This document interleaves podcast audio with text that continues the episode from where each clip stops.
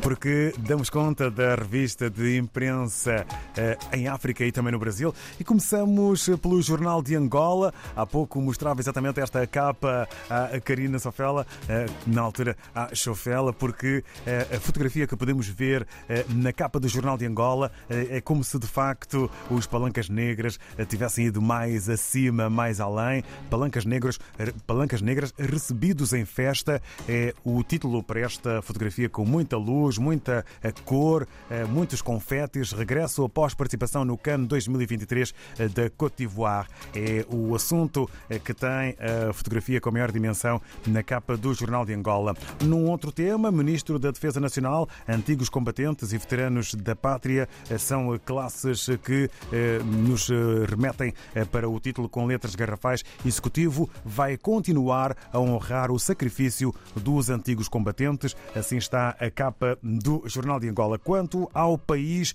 eh, em Moçambique, terroristas querem engrossar fileiras com jovens da Zona Norte. O presidente da República, aqui em fotografia, orientou no sábado, na cidade de Maputo, as cerimónias centrais do Dia dos Heróis Moçambicanos. Na ocasião, Felipe Nyusi revelou que os terroristas estão a tentar recrutar novos efetivos em alguns distritos de Cabo Delgado e Nampula.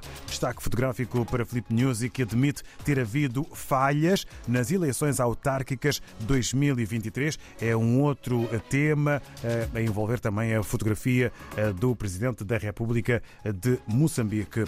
Vamos até eh, Cabo Verde. Segundo a agência Infopress, o Presidente da República manifesta gratidão e reconhecimento pelo trabalho realizado pelos pescadores. É um dos títulos que ganha a dimensão na imprensa cabo-verdiana, que também remete para o CAN 2023, com o título Tubarões Azuis levaram o nome de Cabo Verde ao mais alto nível. A consideração é do primeiro-ministro de eh, Cabo Verde.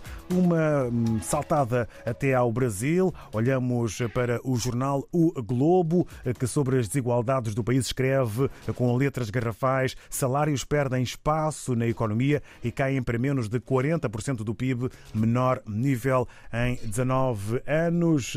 Parcelo de, do rendimento dos trabalhadores trabalhadores cai enquanto lucros sobem. Há também uma entrevista Glazy Hoffman eh, que fala em 53 bilhões de reais em emendas parlamentares. É um ultraje, é também um eh, destaque eh, para o jornal brasileiro O Globo. No regresso à África, estamos na Guiné-Bissau com o democrata, ex-presidente da República, Jomav, expressa, o Presidente da República é a única figura com competências de subir ou baixar temperaturas no país. É uma afirmação com recado do ex-presidente Jomav. É um dos títulos para o Democrata. Ainda no que toca a este matutino guineense, viveiristas pedem apoios do governo e acesso a crédito bancário para desenvolverem as suas atividades. É eh, também eh, título que eh, marca a imprensa na Guiné-Bissau no dia de hoje.